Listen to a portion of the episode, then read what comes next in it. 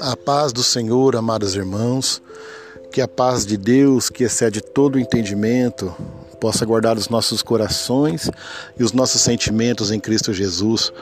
No livro de Lucas, no capítulo 15, o verso 8, falamos de uma mulher que tinha 10 dracmas, ela perdeu uma dracma e perdendo essa dracma, ela acendeu a casa, a luz da casa, varreu a casa, buscou diligentemente até que encontrou a, a dracma perdida. Encontrando, ela convocou as amigas e vizinhas, dizendo: Alegrai-vos comigo, porque eu encontrei a minha dracma perdida. Meus amados, primeira coisa que aconteceu, ela perdeu a dracma dela. Né? Mas ela tinha nove, ela tinha dez ainda. Ela tinha, tinha dez, perdeu um, ficou com nove. Talvez você possa perguntar: foi tão irrelevante essa perca? Entenda, amados, que nós precisamos valorizar tudo que Deus nos dá, valorizar as coisas mais simples da vida, é, as coisas talvez que a gente reputa por, por desnecessário ou por insignificante, a mão de Deus está ali, isso vai ser importante para a tua vida. Um abraço, um tempo de comunhão com Deus, um, um, sorriso, a contemplação das coisas mais simples da vida. Tudo isso é tão importante e faz-nos falta se nós perdemos. A Bíblia fala lá no, no livro de, de Marcos, no capítulo 10, de um homem a qual Jesus perguntou: O que queres que eu te faça? E quando Deus faz essa pergunta para aquele homem Jesus, é como se tivesse dado um cheque em branco para ele. Né? E ele respondeu: Eu quero ter vista. Está lá no livro de Marcos, no capítulo 10, da cura de Bartimeu, cego. Então, o que era tudo para ele, ter vista, para nós, nós não damos nem importância, talvez nem agradecemos a Deus hoje pela vista que nós temos. Alegre-se pelo fato de você andar, pelo fato de você ouvir, pelo fato de você enxergar, pelo fato de você sentir o paladar das coisas, pelo fato de você poder ouvir o som do passarinho, a qual estou ouvindo nesse momento. Se alegre-se, nada é tão pequeno se é dado pelas mãos do grande Deus. E essa mulher, ela valorizou as pequenas coisas, valorizou a única dracma que ela tinha 10, 9 né, ainda, tinha nove em mãos, mas ela queria aquela uma porque ela não se contentou com as percas. Talvez você também, por um outro lado, você pode ter perdido a comunhão com Deus, você tem deixado de orar, tem deixado de ir aos cultos, deixado de meditar na palavra do Senhor. E talvez você reputa por tão, tão insignificante isso na, na sua vida, mas não. É muito importante você não ter percas no relacionamento com Deus, nas coisas espirituais, porque afinal de contas, um abismo chama outro abismo. A gente vê lá no, no, a história de Davi, né, pelo fato dele não ter ido à guerra, acordou tarde, a ociosidade fez ele, ele contemplar uma, uma mulher do outro lado, e assim você já conhece a história. Por, por um pequeno deslize, né, aconteceu uma grande tragédia. Uma pequena raposinha pode colocar fogo numa plantação inteira. Lá no livro de Cantares diz: apanhar a raposinha que fazem mal as nossas vinhas, porque as nossas vinhas estão em flor. Essa mulher primeiro ela valorizou o que ela tinha perdido, valorizou a pequena dracma, tão insignificante para muitos, mas tão importante para ela. O segundo passo, ela não se conformou né, com a situação. Nós podemos cruzar os braços, nós podemos deixar a banda passar e a vida passar, apenas é, é, chorar e esperar que as coisas caiam do céu. Não, ela não se conformou com a situação, ela teve atitude. Eu me lembro quando a minha casa tinha goteiras, né? E a gente já estava acostumando-se a, a colocar baldes né, na, onde as goteiras vinham pelo telhado. Até no momento em que eu subi na casa, peguei uma escada e consertei os telhados. É muito mais fácil colocar os baldes para receber as, as gotas d'água do que correr o risco, subir lá em cima, pegar a escada e trocar as telhas. Então nós não podemos nos conformar com a situação, adaptar-se com a desgraça. Nós precisamos ir à luta e buscar a nossa felicidade, a nossa dracma que nós perdemos, a comunhão que nós perdemos com Deus, o relacionamento com o Senhor, a meditação nas coisas de Deus, a nossa vida afetiva, nossa vida espiritual, nossa vida sentimental, em todos os âmbitos da nossa, da nossa existência. Ela, o que ela fez? Ela também, ela acendeu a candeia. Esse, esse ato de acender a candeia significa da presença de Deus em nossas vidas. Lá no livro de João fala que Ele é a luz que ilumina, ilumina o mundo, que ilumina o homem que está em trevas. Ele é a luz da vida, Ele é a luz do mundo. E quando nós acendemos a luz, nós, quando nós estamos no encontro de Deus, quando Deus se manifesta em nossa vida, todas as trevas dissipam. A Bíblia diz lá, em, lá no livro de Oséias, no capítulo 6, verso 3, conheçamos e prossigamos em conhecer o Senhor.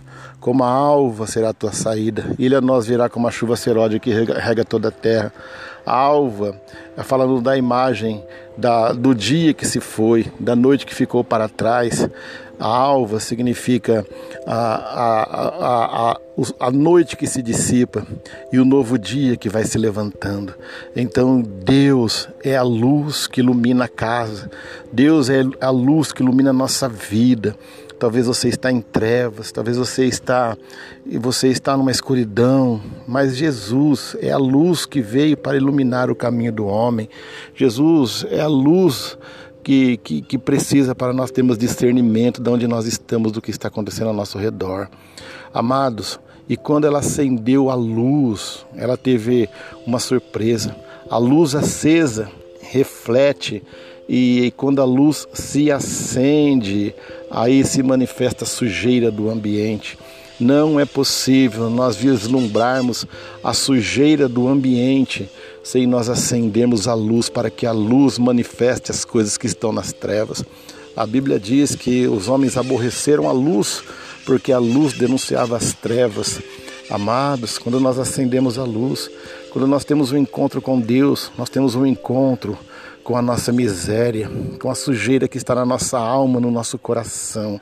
Quando nós acendemos a luz, quando aquela mulher acendeu a luz, ela pôde ver que precisava pegar a vassoura para limpar. Quando mais, quanto mais eu estou longe de Deus, mais eu me considero limpo. Quanto mais eu estou perto do Senhor, mais a sujeira se manifesta no meu coração e eu me coloco na dependência desse Deus tão maravilhoso. Por que, que os médicos usam roupas brancas? Porque uma roupa branca dá para se notar muito bem quando a sujeira, a sujeira vem naquela roupa. Então, nós precisamos estar de brancos na presença do Senhor. Nós precisamos ter roupas limpas, roupas lavadas. Nós precisamos acender a luz para ter o um encontro com a sujeira que existe dentro de nós. A Bíblia diz que quando Isaías é, ele por várias vezes ele disse ai daquele, ai daquele outro, ai daqueles que se prostituem, ai daqueles que se embebedam. Mas quando ele viu a glória de Deus, ele diz: ai de mim que estou, que, que vou perecendo, ai de mim porque eu vi a glória do Senhor. E quando você ver a glória do Senhor, quando nós temos um encontro com a glória do Senhor, nós temos um encontro com a nossa miséria, com o pecado que está em nós, com o pecado, com o pecado que está no nosso coração. E ela pegou essa vassoura e começou a limpar, porque afinal de contas, agora a sujeira já estava explícita diante dos teus olhos. Um dia uma pessoa me disse assim: Olha, eu queria fazer uma pergunta. Quanto mais eu me consagro, quanto mais eu busco a Deus, mais eu peco. Eu disse para ele: não, não é isso que acontece. Quanto mais você se consagra, quanto mais você busca Deus, mais você está sensível à ação do pecado na sua vida, mais o pecado é perceptível. Quando, quando eu estou em trevas, eu magoo, eu ofendo e não percebo. Quando eu estou em comunhão com Deus, eu me se torno sensível ao pecado, eu me torno sensível às coisas de Deus. Afinal de contas, agora eu tenho luz e se eu, eu, se eu apago, a luz do ambiente. Tanto faz uma sujeira a mais, uma sujeira a menos, porque afinal de contas a luz está apagada. Aquela mulher acendeu a luz, teve um encontro com a sujeira e pegou uma vassoura e começou a varrer. Jesus, irmãos, Nosso Deus, Ele quer fazer uma limpeza no nosso coração. Ele é a água que limpa, Ele é o sangue que purifica. Ele, eu tenho, eu lembro da passagem lá de, do livro de João, no capítulo 13, onde Jesus pegou uma toalha e começou a lavar os pés dos discípulos. E começou a lavar um, um por um.